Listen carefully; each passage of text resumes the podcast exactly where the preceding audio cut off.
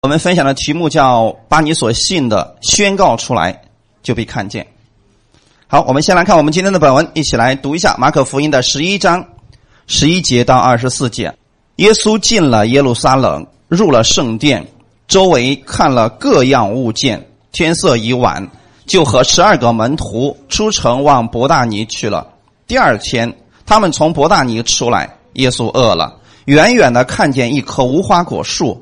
树上有叶子，就往那里去；或者在树上可以找着什么，到了树下竟找不着什么。不过有叶子，因为不是收无花果的时候。耶稣就对树说：“从今以后，永没有人吃你的果子。”他的门徒也听见了。他们来到耶路撒冷，耶稣进了圣殿，赶出店里做买卖的人，推倒兑换银钱之人的桌子和卖鸽子之人的凳子。也不许人拿着器具从店里经过，便教训他们说：“经上不是记着说，我的店被称为万国祷告的店吗？你们倒使他成了贼窝了。”祭司长和文士听见这话，就想法子要除灭耶稣，却又怕他，因为众人都稀奇他的教训。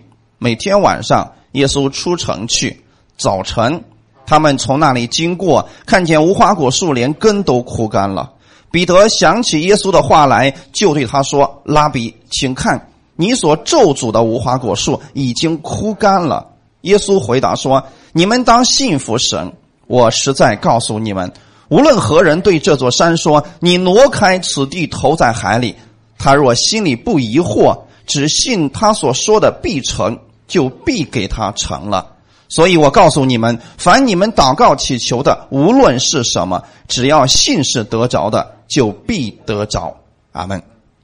好，我们先一起来做一个祷告。天父，感谢赞美你，谢谢你开始我们新的一周的生活。在我们新的一周开始的时候，我们愿意先从你这里来领受你的供应。我们相信你圣经当中的应许是给我的，所以我今天借着你的话语，再一次的让我的心灵火热起来。赐给我力量和供应，让我在你的那里得着你亲自的喂养。感谢赞美你，祝福今天来寻求你的每一个弟兄姊妹，圣灵亲自来帮助我们每一个人，更新我们的心思意念。奉主耶稣的名祷告，阿门。哈利路亚。好看我们今天的本文，我们分享的题目叫“把你所信的宣告出来，就被看见”。大家知道我们每一个人都在宣告吗？不管你今天有没有信耶稣，其实你都是在做宣告。不过，有的人宣告的是负面的，有的人宣告的是正面的，有的人说的是自己的过去，有的人一直在说的是自己的将来。不管说的是什么，你们都在做宣告。真的，很多人就按照自己所中口中所说的，他看见了。那么，今天我要告诉大家的是，耶稣也在做宣告。你看，耶稣在做什么样的宣告呢？耶稣今天对一棵树做了一个宣告，是一棵无花果树。为什么耶稣要对这棵无花果树宣告咒诅它呢？原因很简单，耶稣想吃这个无花果，结果到了树上一看，只有叶子，没有无花果，所以耶稣就咒诅了这棵树，说从此以后再没有人吃你的果子了。我有一个问题要问大家：圣经上明明说的是。现在不是说无花果的时候，那就证明说这个果这个树是可以不结果子的，对吗？所以我们要对无花果树有一个初步的了解。你得知道，我们所信的，它一定是正确的，而耶稣绝对不可能这么去无理取闹的，或者说就这样冤枉一棵树。现在我给大家来讲一下。在犹太地区，也就是我们现在所说的中东地区，无花果经常在秋天结果，冬天的时候呢是果子累累，一般都在初冬的时候。有时候果子会一直挂在树上，直到第二年的春天。因为这无花果树呢都是野生的，它是为了方便行人，所以不可能有任何人把所有的树上的果子都收到自己家里边去，那就证明。这棵无花果树上的果子，一定是自己没有结，而绝对不是有人把这个树上所有的果子弄回家自己自己家里去了。在犹太地区，他们不做这个事情。耶稣看见这个树上有叶子，所以才往那里去，想在树上找着什么？其实就是果子嘛。从这句话，我们就可以听出来，这个树上应该有果子的。耶稣想吃无花果，却没有果子，只有叶子，所以耶稣就咒诅了那棵无花果树。可是圣经上说，他不是收无花果树的无花果的时候，耶稣并非强树所难。很多人就觉得说，耶稣是为难这个树，其实不是这样的。本文今天我要告诉大家的是，耶稣的这个宣告咒诅，结果无花果树连根都枯干了。那我们刚才大家都觉得说，不是收无花果的时候，它就有可能不结果子。那我们在想这个事情，这个无花果预表的是谁？以色列人，对吗？因为无花果代表的是以色列。当他们不结果子的时候，主就咒诅他们，然后他们都死了吗？其实不是这样的啊，弟兄姊妹。如果我们这样去解释的话，那当我们不结果子的时候，耶稣会怎么做？会咒诅我们吗？好像就出问题了，弟兄姊妹。今天我要借着这件事情告诉大家，耶稣的话语是有权柄和能力了。耶稣只不过是把自己所信的宣告出来。结果他看到了自己所宣告的，阿门。今天你要学习一件事情，把你所信的宣告出来。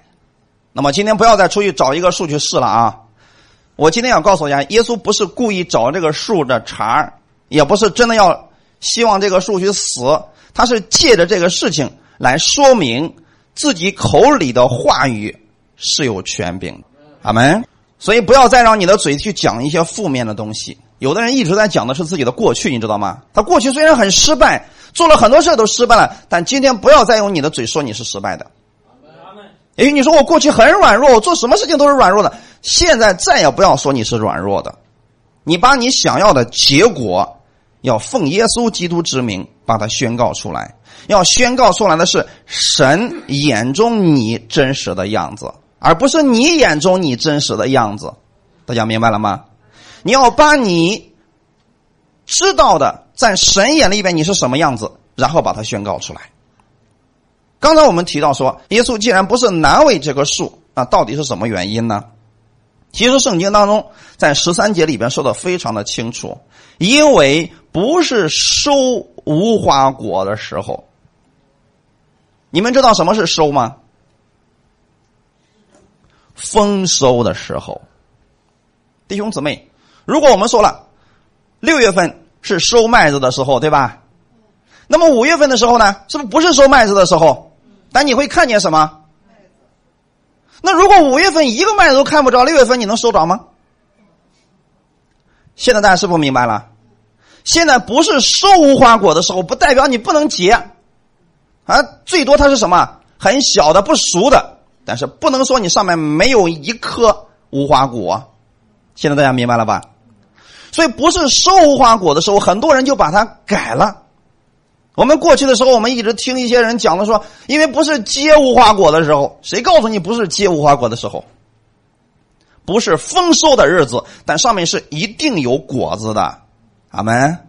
所以我们的观念一定要认真的去看圣经，不要觉得是哦，我觉得这就不是结无花果的时候，所以呢，耶稣就咒着这个树，因为它不结子，不结果子，不对，不是这样的啊。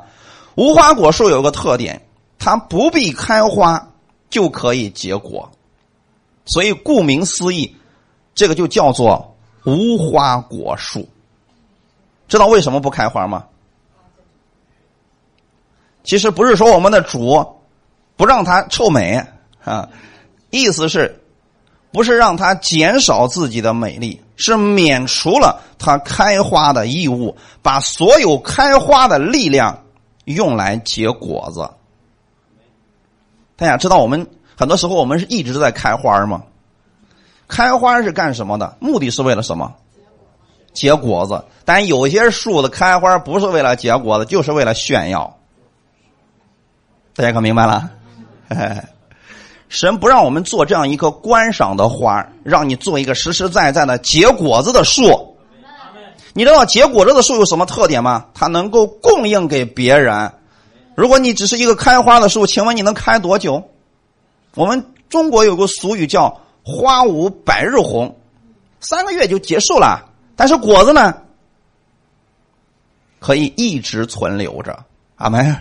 啊，有的果子可以存留一年以上啊，等到下年再结出果子，它那果子依然都还在。所以我们的主其实是让他们免去了开花的义务，让他们比别的树结果子更多。所以叶子其实是在这里代表的是一个外表。如果说他们只有叶子没有果子，就证明他只能把自己的外表作为炫耀的资本。所以无花果树就变成了无花也无果。其实神不是让我们这么做的啊，是让你没有花，但一定要有果子的。就是我们不能去，呃，相信那些虚名、徒有外表的事情。这些对我们来说啊，没有什么意思啊，也没有什么对我们有益处的事情。因此，我们的耶稣在此展示了他话语的能力。弟兄姊妹，今天你也要学习，对你的问题或者对着魔鬼。要奉耶稣基督之名来宣告，阿门。我们看耶稣是怎么说的，《马可福音》第一章十四节，耶稣就对树说：“从今以后，永没有人吃你的果子。”他的门徒也听见了。很显然，他们经过那棵无花果树，当时耶稣宣告之后，无花果树有没有发生改变？没有，没有任何的改变，大家可理解了。第二天的时候，门徒才发现那棵树枯干了，对不对？那就说明当时耶稣说完之后，这个树还是那个样子，是不是？门徒就接着走了。如果当时耶稣一说完，这个树咔噎的蔫了，然后紧接着干了，我相信所有的门徒都会发现，特别是彼得，因为彼得特别能够注意这些事情。那么，好弟兄姊妹。那棵树依然没有改变，但是它有没有被耶稣咒诅呢？已经被咒诅了。很显然，晚上经过的时候，他们看到那棵树依然没有发生改变。因为如果晚上你从一棵树经过，那个树如果是已经干了，能不能认出来？也能认出来的。但是那棵树好像晚上仍然没有发生改变，直到了第二天，经过了一个晚上，到第二天的时候，彼得突然发现说。拉比呀，你看你咒诅的那棵无花果树，连根都枯干了，是不是？第二天发现这个情况了。好，弟兄姊妹，现在我要告诉你们另外一个事实：有很多时候，你也宣告了，你没有看到结果，你太着急了，能不能等一下？我们很多时候，我们都特别希望立竿见影，现在宣告，下秒立刻成就。在这个事儿上，我们的信心都是大的。可是神的做事方式是：你宣告了，你就要如此来相信。阿门。就算现在没有看到结果，你也要如此来相信。不要着急，要安息等候结果的出现。耶稣在宣告之后，第二天门徒发现树已经干了，在这中间又加了一个故事。圣灵是这样来排列这段经文的啊。当耶稣宣告之后，那天晚上，他们来到耶路撒冷，耶稣进了圣殿，赶出做买卖的人，因为在当时当中，圣殿里边已经出现问题了。出现了什么样的问题呢？当时被称为万国祷告的殿，现在变成什么样子了？变成一个市场了。很多人在圣殿里边做生意，甚至说在聚会的时候呢，拿着器具到处乱跑。这个是在过去的时候呢，绝对不可能出现。大家看明白了？中间插这个故事是要告诉我们什么事情呢？耶稣去圣殿里面做了什么事情？我们称之为洁净圣殿。十五节，耶稣进入圣殿。赶出店里做买卖的人，推倒兑换银钱之人的桌子和卖鸽子之人的凳子，也不许人拿着器具从店里经过。之前的时候，耶稣正在教导门徒来做宣告；后面的时候，带着门徒去了圣殿，做了洁净圣殿的事情。你要记得，圣经当中这样的排列绝对不是无意义的啊！要不然，这个事情故事为什么头和尾之间会加上这么一个故事呢？其实是要告诉你，如果你今天也宣告了，你心里面仍然担心，你该做什么事情？宣告，宣告什么事情？继续宣告你那件事吗？啊，主啊，给我成就这个事，奉主耶稣的名给我成就这个事宣告完之后，心里还是担心，还是疑惑，怎么办？因为结局是什么呢？二十三节说：“我实在告诉你们，无论任何人对这座山说‘你挪开此地，投在海里’，他若心里不疑惑，只信他所说的必成，就必给他成了。”耶稣在这里提到一个事儿，不要疑惑，对吗？可是有很多人在宣告以后还是有疑惑的，请问疑惑的时候怎么办？嗯疑惑的时候怎么办？你说我继续宣告，你别忘了，你就是因为宣告之后才有疑惑了，你继续宣告还是疑惑，所以这个时候你就要把这个故事好好的去思想一下了。当你疑惑的时候，你需要让耶稣来洁净你的心，那就证明在你的心里面现在有了别的东西，所以你才会疑惑，对吗？如果一个人宣告了，他就相信了，证明里边没有别的东西。如果你宣告之后还是疑惑，证明里边有别的东西，什么样的东西呢？那就是在你的里边是不是有这些东西？什么东西呢？兑换银钱，你担心的是，哎呀，这个方式到底行不行啊？或者说，主啊，我这样，你比如说我拿奉献来举例来说，说主啊，我现在投进一块钱，我奉主耶稣的命给我一百块钱，你不是说了吗？一百倍的祝福吗？你心想，啥时候给啊？下一秒能出现吗？其实这是一种兑换银钱的心思，你知道吗？那么这个时候要怎么办？把这些心思先放下来吧。你去做这些事儿的时候，心里不要去想着去利用神。很多人做宣告，实际上是在利用神，而不是真心的信服神。大家可明白了？我们今天有很多基督徒，现在已经到了无法无天的地步，就是。主，你给我做这个。主，你做这个，你做这个。好像现在你成神了，他只不过是个仆人而已，位置颠倒了。这证明是不是已经出问题了？好，还有什么？卖鸽子之人的凳子，那卖鸽子之人的凳子有什么关系？一个是桌子，一个是凳子，这些都可能占有你内心。大家明白了吗？如果你把你的焦点总是放在这些桌子和凳子上，就是你总是放在你能不能那个事能不能成就，那个事能不能成就，是不是放在你的事上了？你应该把焦点放在哪里？对了，应该放在耶稣身上。主，我把这个事交给你，焦点应该放在耶稣身上，而绝对不是什么卖什么兑换银钱的桌子或者卖鸽子这人的凳子，都不是这些事，也不是什么器具。明明白了没有，弟兄姊妹？也就是说，当你为一个事情去祷告的时候，应该把焦点放在耶稣身上。如果你祷告之后、宣告之后，你的焦点还在你那件事上，就证明你需要洁净你的内心了。怎么洁净呢？重新去认识耶稣，他的能力、他的权柄，以及他对你有多么爱你。如果你把焦点搞错了，你心里面仍然会是疑惑的。你看门徒们，当耶稣宣告完之后，门徒们的心在哪里？有没有在那个树上？没有。耶稣宣告完了，你就宣告完了呗。门彼得没有说：“哎，主啊，你宣告为啥没没结果呢？为啥没死呢？”那就证明他的焦点在那个树上吧。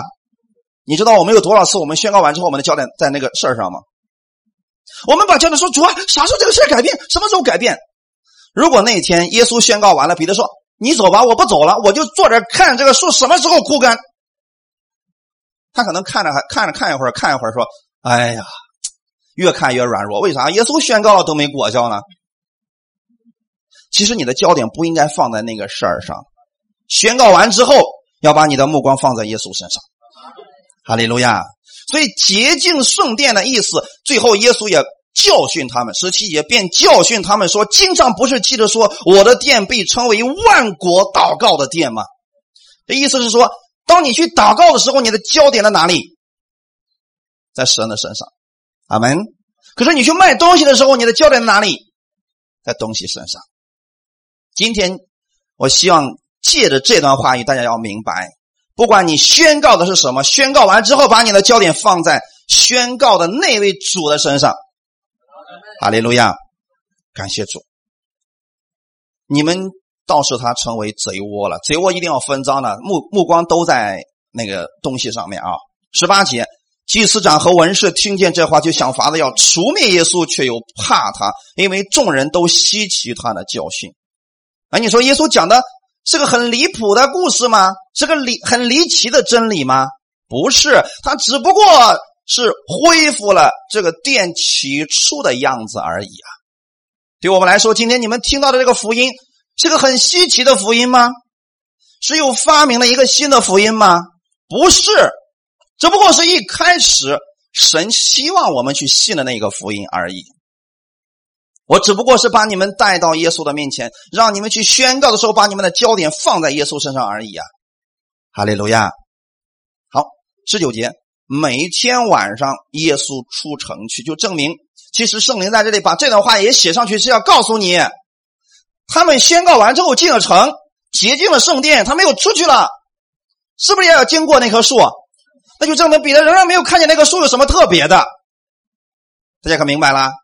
如果你今天宣告了要持续的把你的焦点放在主的身上，就算你看见那个事儿没有发生改变，也不要再去纠结或者稀奇什么了。阿门。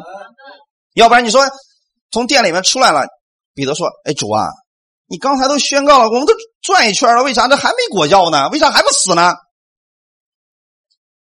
是不是这个时候他心里就疑惑了？因为当人问出这个话的时候，他心里边已经疑惑了。总是有很多人问我说：“任教师，我也宣告了，可是不管用啊，我能不能吃药呢？”你知道我怎么回答他吗？去买药吧。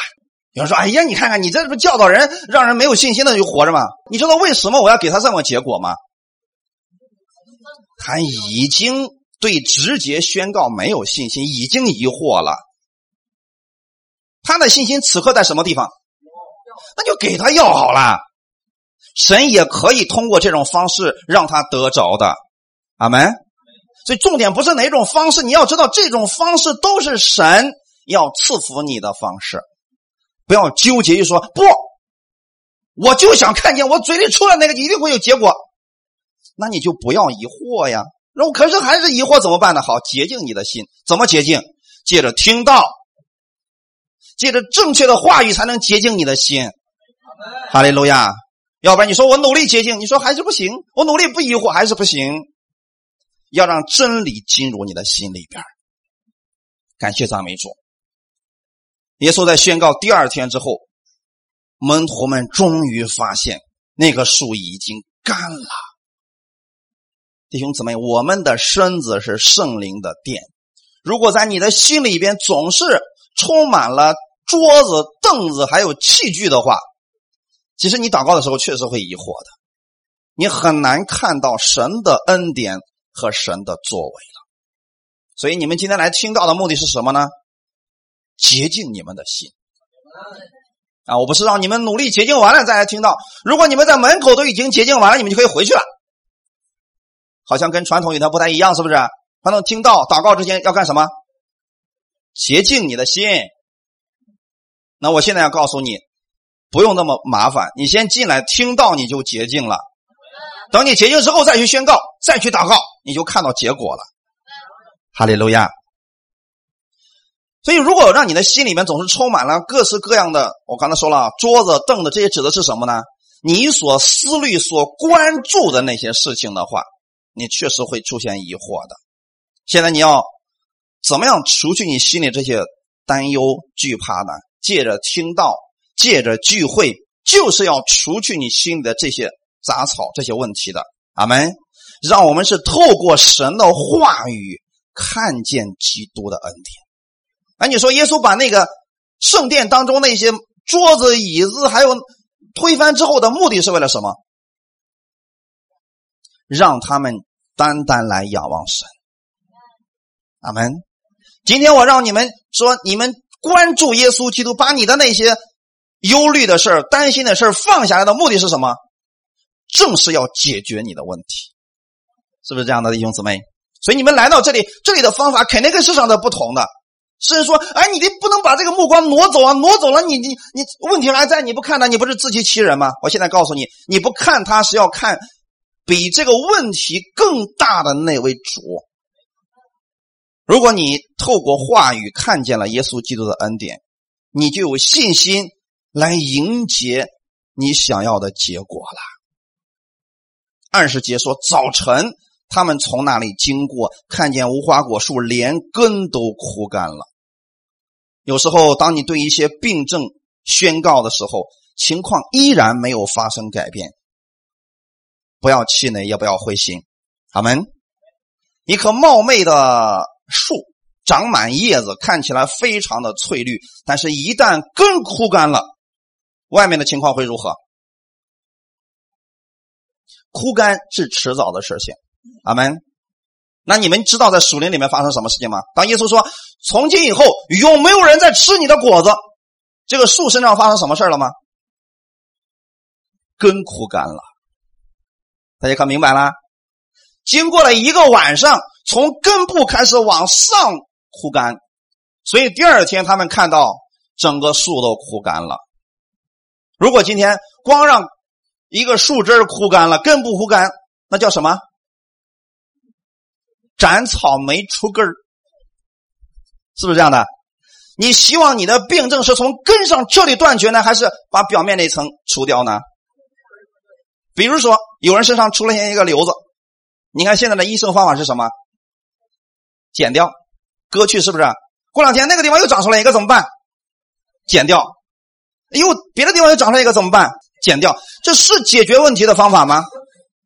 所以你希望哪一种结果？当耶稣基督说。从今以后，有没有人再吃你的果子。他从根上彻底死了。那么外面这个东西是不是暂时的？如果它的根就是它的生命没有供应了，外面这个东西迟早会消失的。现在我要告诉你们的是最简单有效的方法。当你宣告的时候，对疾病、对你的问题、对你的困难宣告的时候，你现在没有看到外面这个问题改变，实际上从他最内心、最核心的部位已经开始死了。要如此来看见的，这个需要你从属灵里边来看见。当你去看一个苹果的时候，它被放在桌子上，你说这个苹果没有什么问题啊？你咔把它一切开，发现里边是先坏的，你知道吗？如果你看到哎有一个苹果的外面已经坏了，证明里边已经烂透了。大家明白了吗？现在你知道疾病的医治其实也是这个样子吗？你问题的解决也是这个样子吗？他要先从根上来发生改变的，阿门。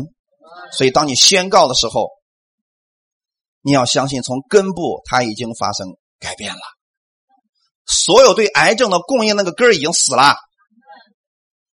这样的话，你还担心外面的问题吗？它枯萎是迟早的事情，因为没有生命再给它供应进去了，它就死定了。阿门，弟兄姊妹。所以现在我要告诉你们的是，你宣告的时候，你要在属灵里边看见这样的结果。阿门。当你开始奉主耶稣的名咒诅你体内的癌细胞的时候，也许你说我摸着还是疼啊，问题好像还在呀。但是当你宣告的那一刻开始，它里边的根儿已经死了。现在明白了吗？根儿已经死了。我们的解决方式跟世人的解决方式完全是不同的。阿门。感谢赞美主。只要你不怀疑，相信你所说的是已经成就的事儿，你就等着好消息的出现吧。我相信你们中间，我听过你们一些人的见证，他们给他的亲戚祷告的时候也是这个样子，是不是？你相信这个事已经成了，所以你不再担心了。虽然他在医院里边，但是你说没问题啊，这问题问题已经解决了。你知道是什么原因吗？因为从根上，癌细胞已经死了。所以后来你是不是看到结果了？正是这个原因。不论你现在遇到的是什么样的疾病、什么样的问题，请记得，当你宣告的时候，耶稣从根上彻底断绝了他的源头，他就死定了。哈利路亚，感谢主，他是从根上开始毁灭。你的做法很简单，不是你要做什么，是你相信耶稣做了什么。你要奉主耶稣的名相信并宣告，你就看到这个结果出现了。阿门。所以，经过这样一个故事之后，耶稣开始把结论告诉了门徒。二十二节，当彼得说：“拉比，请看，你所咒诅的无花果树已经枯干了。”那证明这个时候是无论是根还是叶子、枝子全都干了，对不对？所以彼得说：“哟，已经干了呀。”耶稣没有说：“你咋就没有信心呢？昨天都开始干了。”你知道，很多时候我们。祷告之后，我们没有信心，我们就找牧师，们说：“你为啥没有信心呢？你信心不能大点吗？”你应该告诉他什么？恭喜你，你只要宣告过了，你应该相信他从根上已经干了，等待着好事的发生吧。可是今天有多少人敢这样去教导呢？我们是不是要以圣经为我们的基准？好，在彼得问完这个话之后，耶稣回答说：“你们。”当信服神，我实在告诉你们，无论何人对这座山说：“你挪开此地，投在海里。”他若心里不疑惑，只信他所说的必成，就必给你们成了。这段话语到底是什么意思呢？耶稣回答说：“你们当信服神。”这句话意思什么意思？你们觉得信服神什么意思？相信和服从，对吗？什么是信服神？完全服从他，完全顺服他，顺服他的信，到底是什么意思？我们一直都在用这段经文，相信并顺服呗。在原文当中的意思是，你们要对神有信心。这里说的是对神有信心啊，就是你们要有属神的信心。什么意思呢？当你发出宣告之后。你要做什么事儿？相信神来做这个事儿，这就是信服神的意思。你知道什么时候我们不相信他吗？你宣告完了，你还去做，这就是不相信。大家明白了吗？我举个简单的例子来讲，我对我们的张姊妹说：“你看这个苹果上有一个有一个坏点你帮我把它给弯掉呗。”他正准备拿着苹果走，我咔一把抓过来，自己弄完了。这是相信他吗？这是不相信。所以我们讲的，当你交托给神，你宣告给神的时候，你就完全给他吧，让他来做吧。阿门。你能做什么事儿？期待那个结果吗？你们知道我们的神有多大能力吗？很多时候我们是看见问题。看不见神。当你宣告的时候，我们还是看见问题，看不见神。应该把你们的焦点换一下。任何时候只看见你的神，不要看你的问题。你要相信你的神的能力，他是如此的大。神看事情跟我们看事情有点不太一样啊。创世纪一开始的时候，当我们的主看见天地混沌、渊面黑暗的时候，神没有说：“哇，好黑呀！”你知道我们在出了问题之后，我们一般都怎么描述吗？好糟糕啊！好难啊！好烦哎！要死啦！我们这是不是我们的宣告？可是这个宣告有什么作用呢？只能让你的问题越来越大，让你越来越惧怕，对不对？神看见黑暗的时候，他怎么说的？要有光，这不就出现光了？光就出现了呀！所以，我们应该学习像神一样去说话，相信他的能力。阿门。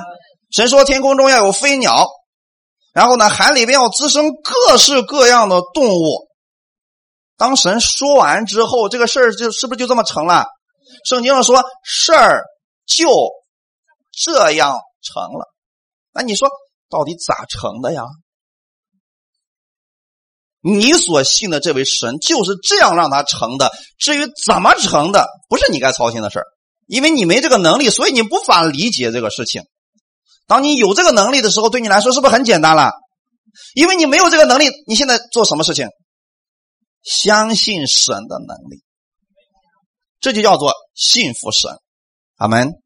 当你为一个疾病去宣告的时候，你相不相信神有能力来解决这个疾病？那么你宣告完之后，你就等着神来解决这个问题吧。哈利路亚。所以你要学习，先把结果说出来，然后你就看见神是不是这样的？圣经上说，神说要有光，就有了光。是先说还是先有？先说的是哪个？他想要的结果，对不对？我们很多时候我们是正好倒过来，主你先给我成就，我就说已经成了。我们能不能学习用神的信心和神的思维来生活呢？因为你们不是属地的人，你们本身就已经是天国的户籍了，所以你们的口里所说的。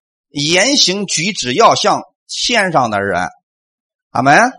神的做事方式和法则是：你要先把你想要的结果说出来，我就让你看见。这就是希伯来书第十一章第一节的内容：信是所望之事的实底。所望之事是什么事情？你所盼望的那个事儿的最终结果，当一个病人，他最终盼望的结果是什么？健康，对不对？如果他说我就想要一个医生，那好，神啊，你看见一个医生。所以你到底想要看什么结果？这是问题。如果你说我就想这个肿瘤消失，这个癌症消失，我是健康的，那就把你健康的结果宣告出来。是不是我们经常告诉大家的？奉主耶稣的名，我是健康的。有人说，那不是骗自己吗？你这么说，实际上是不相信神。我们只不过把将来要看到的那个结果，我们宣告出来了。阿门。那很多人在看到癌症这个报告之后，他们怎么说？你知道他们听到是什么结果吗？我们中间有在医院里边工作的，如果拍一个片出来说了，哎呀。三个月，是不是一种宣告？他马上把这个结果放到自己的心里边，出门就告诉别人：“我就剩三个月了。”是不是一种宣告？你知道有多少癌症病人就死于不是死于癌症之下，是死于惊吓之下，最后是被吓死的。在这种惊吓之下，癌症开始疯狂的增长，本身的身体开始越来越差劲。原因是什么呢？他一直在宣告那个病魔咔咔咔增长，我就剩三个月了，不行，不是三个月了，剩五十九天了，是不是已经开始自己判死刑？已经开始倒计时了？你们要怎么做？奉主耶稣基督的名，从我宣告的今天开始，癌症已经死了，是不是不一样？然后你活的时候要怎么活？没关系啊，虽然这个症状还在，但是他说根上已经死了呀，我就等着他枯萎的那一天嘛。所以你的身体会越来越强壮。耶稣对那个麻风病人是怎么说的？你洁净了吧。然后出现什么事了？大麻风病人立刻就洁净了呀。耶稣没有说哇，你的问题好大呀，从头到脚都是大麻风啊。如果这么说，这个人。是不是还这样要死啊？不给他带来任何的益处，所以你没有发现，耶稣所宣告的都是他想要看到的结果。阿门。在这里，为什么耶稣要用这个比喻说，无论任何人对这座山说，难道耶稣没事说，门徒们，当我死了以后，你们要练习，就用这座山开始练习吧，不是用山来做例子的吧？你知道这是。在犹太地区的一个典故和比喻吗，因为在耶稣时代，拉比们讲道的时候，通常会把问题说成山，比如某一个巨大如山的问题，在我们国内是不是也有这种说法？把你的问题，哎呀，这个病来哎，你们都知道，病来如山倒，是不是也用山来形容了？那是一座小山吗？是一座巨大的大山呐。甚至有人说了：“你都不知道呀，我现在遇到的问题就像一座大山一样压在我的头上啊！所以这这这是用来描述某一个非常难解决的问题。可是耶稣怎么说的？无论任何人，耶稣有没有说信心大的、信心小的？无论任何人，你愿意如此用神的方式来生活，你就看到这个结果了。阿门。所以这座山象征的是你现在生命当中的任何问题，或者是你的疾病，或者是你的经济问题，或者是你的一个阻碍，无论是什么，你要先学习对着你的问题来宣告结果。阿门。许多人只会跟神来谈论山，你知道吗？来到神面前，主啊，你都不知道呀，我家里边。上有老，下有小，那神不知道吗？下面还有个嗷嗷待哺的孩子，我不能死啊！这些都纯属废话。神不是不知道你的问题，神更不希望你来到他面前去描述你的问题有多大，对吗？对。当摩西那个时候过红海的时候，他来到神面前，是不是哀求耶和华？神又说：“嗯，看来你还是比较爱我的子民的嘛。你看看，你都想不出方法了吧？啊，好吧，我就给你一个方法吧。神有没有这么说？你为什么向我哀求呢？你手里拿的是什么？摩西说是杖，把你的杖伸向红海啊。大家明白了吗？我们的主并没有说摩西啊，摩西，你信心可真小啊，也没有这么去打击他吧。”只是告诉他了一个解决他这个大山的方法。摩西一开始确实是来到神面前，告诉他那个山有多大，但神告诉他说：“不要告诉我你的山，你的山有多大，你只需要对你的山发出宣告就可以了。”神的意思就是这样的，不要来到神面前讨论你的山有多大，你要对着山说话，千万不要对着神一直说你的山，要对着山。说你神的话语，哈利路亚。问题不是你的山有多大，是你对你的神有了解多少。所以我在这里给大家一个劝告：永远不要讨论你的问题有多大，要在你的问题面前宣告耶稣的能力有多大。阿门。这就是解决的方法，千万不要回去了啊。又开始讨论，哎呀，你都不知道我这个事儿可怎么地，怎么地，怎么的，对不对？不要总是在你的嘴里边总是提到你的问题有多大，你的问题有多严重，这不是你该去说的事情。我们看一段经文，《马可福音》第一章二十三到二十六节，在会堂里有一个人。被巫鬼附着，他喊叫说：“拿撒勒人耶稣，我们与你们有什么相干？你来灭我们吗？我知道你是谁，乃是神的圣者。”耶稣责备他说：“不要作声，从这人身上出来吧。”巫鬼叫那人抽了一阵风，大声喊叫就出来了。这么长的一段经文，耶稣他怎么样解决这个问题的？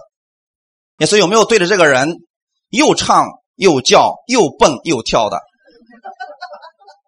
有没有？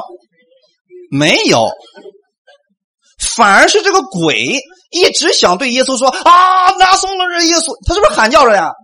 鬼想表达点什么，但是耶稣怎么说的？闭嘴，别说话，从他身上出来吧。所以我们千万不要进入一种误区，没事老跟鬼对话，没事老跟你的问题对话，没事老是。见到谁就逮住谁说你的问题有多么的严重，你的过去是什么样子，这一点都不重要。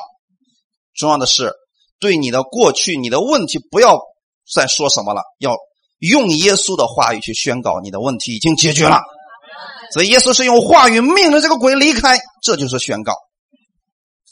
真言书十八章二十一节，我们一起来读一下：生死在舌头的泉下，喜爱他的必吃他所结的果子。这就证明。在人的口里边会有两种，两种果子，两种宣告。第一种是生的宣告，第二种是死的宣告。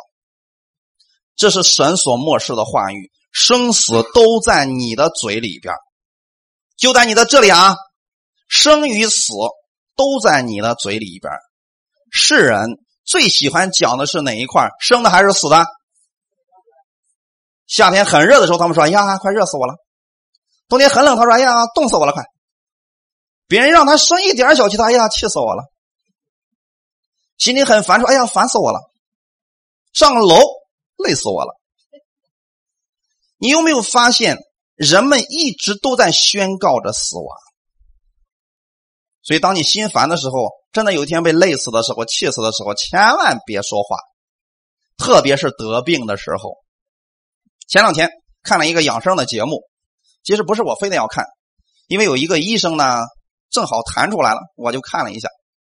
这个医生是个老中医，他就说了：“老中医不信神啊！”我现在跟你们说一下，他们说了什么。这个老中医说：“其实人身体上的疾病有。”百分之七十是由于生气所导致的，其中有一项疾病，有几项疾病特别明显。他说，你会看到有一些人生气的时候，气的是脸红脖子粗，看到过这样的人吧？他说，这样的人最容易在淋巴上出问题，会得淋巴癌。有些人的气不是在脖子上，是在胸闷，是不是一生气胸闷？气短是不是有这样的人？他说：“你知道这样的人会得什么病吗？女性就容易得乳腺癌。大家可明白了？他说有些人一生气是在肚子上，是不是有这样的人？啊，肚子特别疼。女人就是子宫方面的癌症。这些都是由我们所说的生气所导致的。所以啊，各位弟兄姊妹们，知道解决方法是什么吗？后来那个老中医说，解决方法是什么呢？”生气不要超过三分钟，然后呢，一定要哈哈大笑。他只告诉你结果，不告诉你力量从哪里来。我们的主给你力量的，哈利路亚！你有没有发现，世人在研究到最后都要回到我们神那里去的？而我们的主说什么呢？生死在舌头的泉下。如果你压根就不把别人气你那个事儿当回事儿的话，他能让你生气，能进到你的这里、这里、这里吗？都不能的。阿门。圣经上是不是也这么说了？生气，但不要到日落。啊，生气不可含怒到日落，对不对？神的神的意思是不用担心这些问题，到太阳下去的时候，把这个事儿彻底忘掉。是神要给你力量来忘掉他的。所以今天生死都在你的舌头泉下。每次当我们说到死死死的时候，请问一下这是什么情况？当有些人真的死了，我们千万不要说为什么主不医治他？你千万不要去埋怨神，因为神把话语已经告诉我们了，生死都在你的舌头之下，你选择哪一个而已。摩西在生命期最后的时候，摩西说：“我呼天喊地的向你们做见证，我把我今天把生死祸福摆在你们面前，我希望你们。”节选生命，弟兄姊妹，我们不要像世人一样去说死的话语，要说生的话语。那么，谁是生命的源头呢？耶稣是生命的源头，所以要从你的嘴里边经常说耶稣基督的话语。他们，我们之所以能够看见，是因为我们信的结果。你要如此相信，然后就把它说出来。你越这样做，你的行事为人就越像我们的神，对不对？我们的神是这样来做事情的呀。他先把自己想要的结果说出来，这个事儿就这么成了。你也要如此来生活的，在祝福临到你面前之前，你要先透过信心把它讲出来。这个信心就如同天堂里边的货币，耶稣舍命。让我们有资格得着这一切，而我们要得着的所有的祝福，就凭着信心来领受这一切。这就是我们所说的相信，然后就说出来，你就能够看见。跟支票是一样的，大家明白吗？我不知道你们有没有去兑换过支票。我第一次去兑换支票的时候，其实就收到了那个一张纸，上面写着一个钱数。然后呢，你知道我第一次拿到这个，我心里怎么想的吗？这玩意儿就能弄出来钱？虽然我在电视上也看到，但是真正拿到支票的那一刻，我心里想：你说万一我到那儿之后，人家说这个是假的怎么办呢？信心总会有疑惑的时候，是不是？后来你知道我怎么做的吗？我对我媳妇说：“你去吧，他没有我这些疑惑呀。我当时告诉他说没问题，这个是别人给我们的，一定没问题，去吧。他没那么多想法，就吭吭吭吭就去了。结果我说取回来，他说啊，取回来了。所以我们很多时候，这就是我们的信心。就像你，神已经把支票给你了，你现在要透过信心把这个祝福，透过信心把它兑换出来。阿门。祝福已经借着耶稣都给你了，怎么样变成现实呢？你拿着支票能不能花？不能，那不是钱，但是能不能换出来钱呢？能，是不是要一个兑换的中介？这中介是什么？银行，是不是里面有钱你才能兑出来？那你相信今天耶稣把天国所有的祝福都给你了吗？那里面是不是真实的？怎么把它兑换出来呢？凭着信心宣告，然后你就看见了。哈利路亚。二十四节，所以我告诉你们，凡你们祷告祈求的，无论是什么，只要信是得着的，就必得着。这是一句非常经典的宣告的祷告。这里耶稣并没有说，所以我告诉你们啊，凡你们祷告祈求的，无论是什么，只要信是得着的，你就可能会得着，你就也许会得着。有没有这么说过？必是什么意思？必然，一定，阿门。那么神是在骗我们吗？有没有骗我们？所以这前面这段故事是不是我们要明白？耶稣先做了一个示范。然后呢，告诉你要把你心里边那些不洁净的东西都清除掉，然后你就不疑惑了。当你把疑惑拿走之后，你去宣告的时候，无论是什么，只要信是得着的，你就必然会得着。大家看明白了？所以这里边其实是和祷告息息相关，这是一种祷告。无论你求的是什么，也许有人求的是经济的翻转。有的人求的是身体得医治，有的人求的是从坏习惯当中得释放。不管你求的是什么，只要信是得着的，意思是什么？只要信是得着的，证明现在得着了没有？得着了。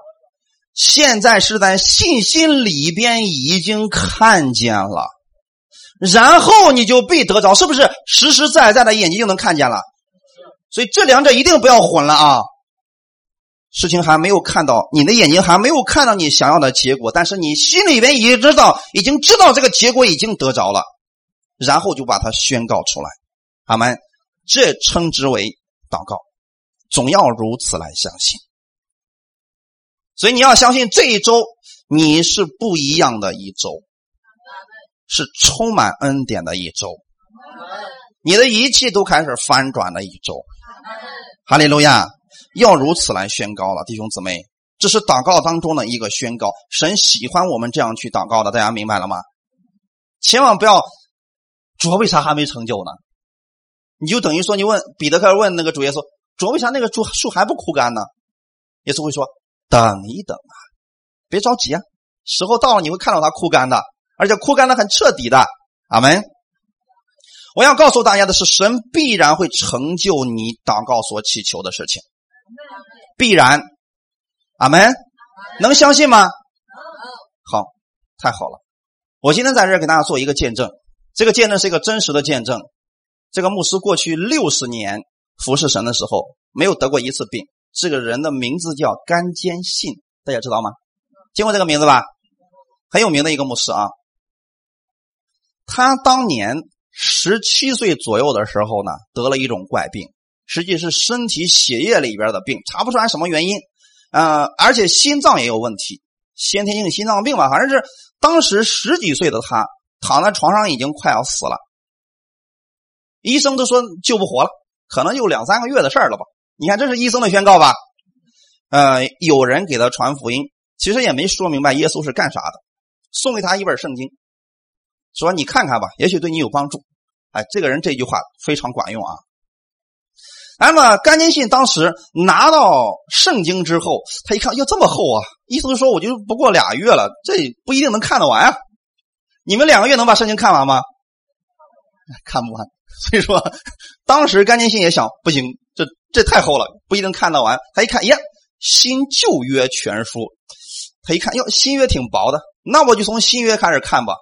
其实没人告诉他先看新约，为什么他从新约开始看呢？他说这个估计在两个月之内能看完，那我临死之前能看完吧？所以他就选择了看到新约。其实他连新约都没有看完。当他读到马可福音这一节经文的时候，他把圣经合上了。他说：“我相信你是这样的一位主，因为你说了，凡你们祷告祈求的，无论是什么，只要信是得着的，就必得着。”他当时把圣经合上，说：“我相信神已经医治我了。”当他做出这一个宣告的时候，他当时就感觉到全身有有力量下来了。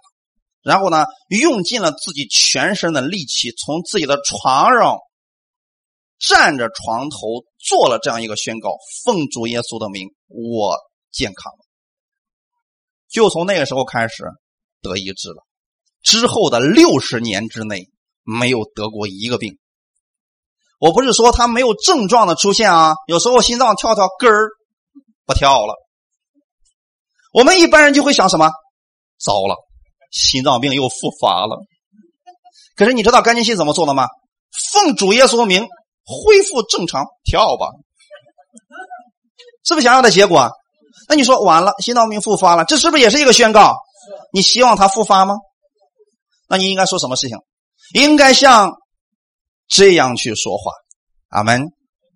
各位弟兄姊妹。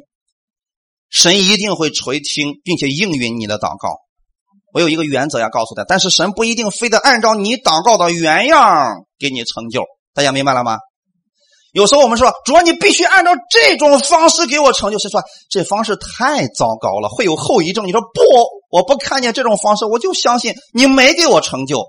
回头看一看你的祷告，其实神有时候给你成就的是更好的，但是神一定会给你成就啦。感谢赞美主，神要给你的是最好的，不是次好的。要如此相信，并且如此来宣告。你相信并宣告，你的眼睛就能看见你所宣告的成为事实。好，我们一起来祷告。天父，我们感谢赞美你，谢谢你今天借着这样的话语恢复我们的信心。